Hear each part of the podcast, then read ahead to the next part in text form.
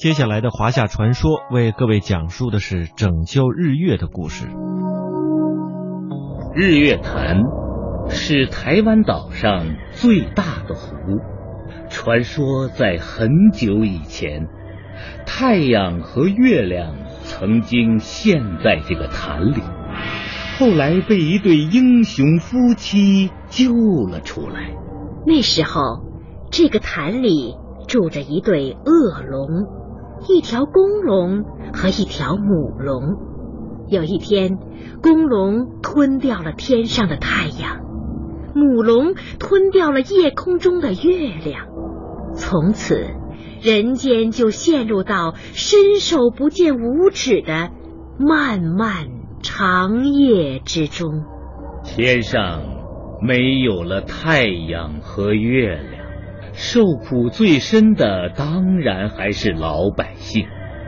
大地上一片黑暗，分不清白天和黑夜，不知道春夏秋冬。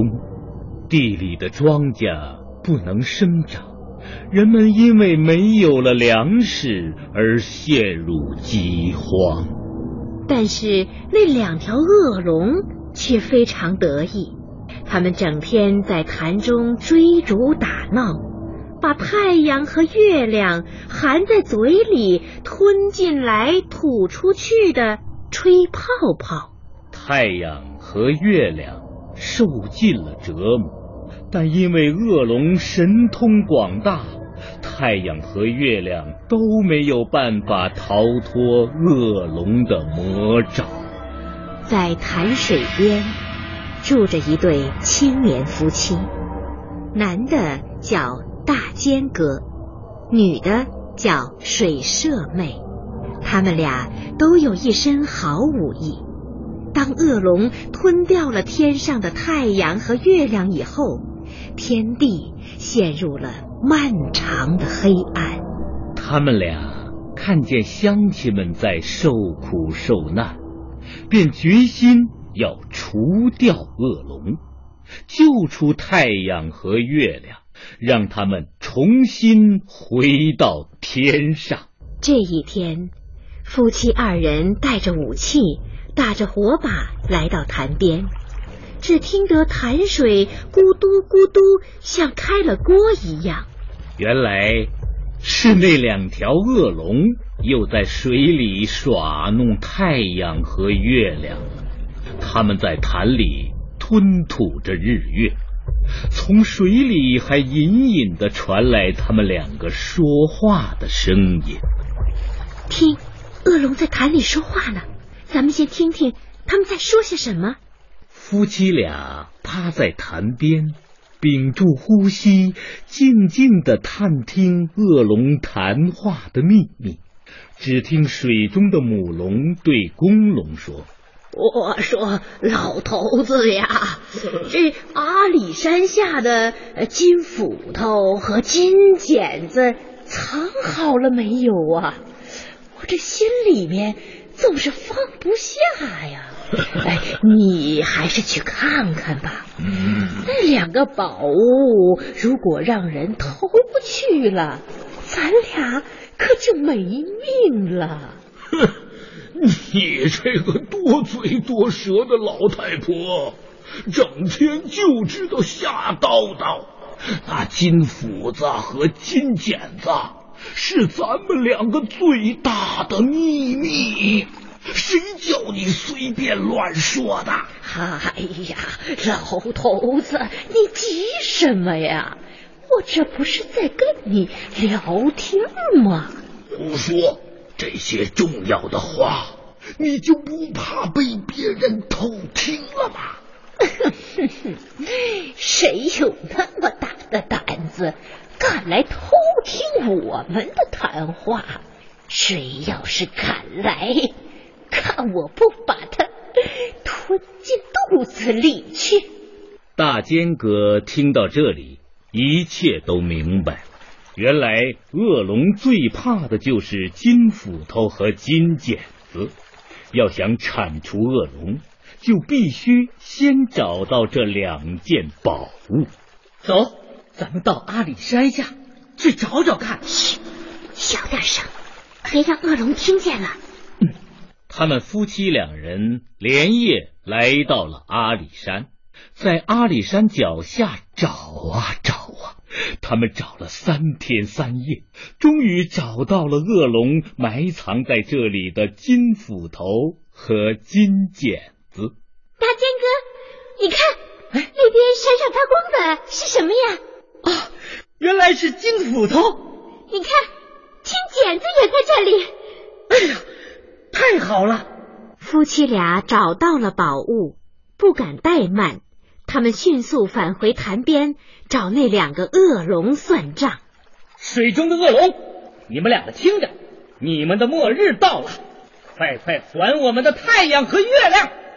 大尖哥抡起金斧头朝水里奋力砍去，水社妹也拿起金剪子刺向水中。水中的恶龙发现这两个人道出了他们藏在阿里山的宝物，气急败坏的从水里跳出来，张牙舞爪的扑向大尖哥和水社妹。大尖哥和水社妹挥舞着斧头和剪子，与恶龙展开了殊死的搏斗。金斧头和金剪子。发出耀眼的光芒，刺得恶龙睁不开眼睛。大尖哥瞧准机会，用斧头砍下了公龙的头。水社妹也用金剪子将那条母龙剪成了两段。水面上泛起两滩暗红色的污血，两条恶龙都被他们给杀死了。大尖哥和水社妹剖开了恶龙的肚子，将太阳、月亮救了出来。太阳和月亮虽然被救了出来，但是他们已经染上了恶龙的污血，再也不能升到天上去了。夫妻两人见太阳和月亮沉入了潭底，心中非常焦急。大仙哥，你看太阳和月亮都沉入了潭底，这可怎么办呢？哎，别着急，我们一起来想个办法。怎样才能把太阳和月亮重新放回天上呢？这夫妻两人开始苦思冥想，后来还是大尖哥想出了一个办法。他摘下恶龙的眼睛，吞进肚里。立刻就变成了顶天立地的巨人。大坚哥，你为什么要这样做呀？我想来想去，也只有这个办法了。我们把自己变成巨人，然后再把太阳和月亮举上去。好，等等我。水社妹在潭水中把太阳和月亮洗干净，然后。她也吞下了母龙的眼睛，水社妹的身体在一点一点的长高，最后，她也变成了巨人。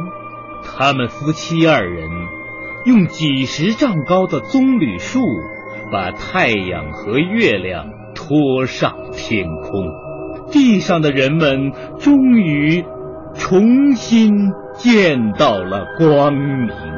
大尖哥和水社妹为了不让太阳和月亮再掉下来，就一动不动地站立在潭边，日夜不停地守卫着劫后余生的太阳和月亮。时间一年一年的过去了，夫妻俩慢慢化成了两座山。为了纪念这一对为民除害、拯救日月的夫妻，人们就把这两座山叫做大尖山和水社山，把这个潭叫做日月潭。